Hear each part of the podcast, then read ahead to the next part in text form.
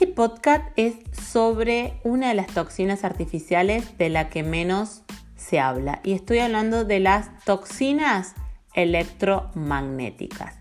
Kinglers es un doctor muy conocido por el tratamiento de enfermedades neurológicas y en especial la enfermedad de Lyme dentro de lo que es medicina integral. Klingart ha hablado muchísimo sobre la importancia de evitar la radiación del campo electromagnético. EMF, que son sus siglas en inglés. Estas toxinas electromagnéticas son emitidas por teléfonos celulares, modems, enrutadores Wi-Fi y como producen enfermedades crónicas, la enfermedad crónica con la exposición se acentúa aún más. Dice este doctor, creo que el tema más importante de nuestro tiempo es el Wi-Fi que está destruyendo la vida en el planeta. No hay ninguna duda. Por desgracia, el titanio y el aluminio en nuestro sistema actúan como antena para el Wi-Fi. Realmente las amalgamas, dentales, el mercurio de las amalgamas dentales o el aluminio presente en nuestro cuerpo, que se almacena incluso en todo lo que es tejidos eh, liposolubles, principalmente en el cerebro, que es el que más grasa contiene. El relleno dental de las amalgamas, cuando se realiza una llamada telefónica, lo que hace la llamada es evaporar el mercurio del diente.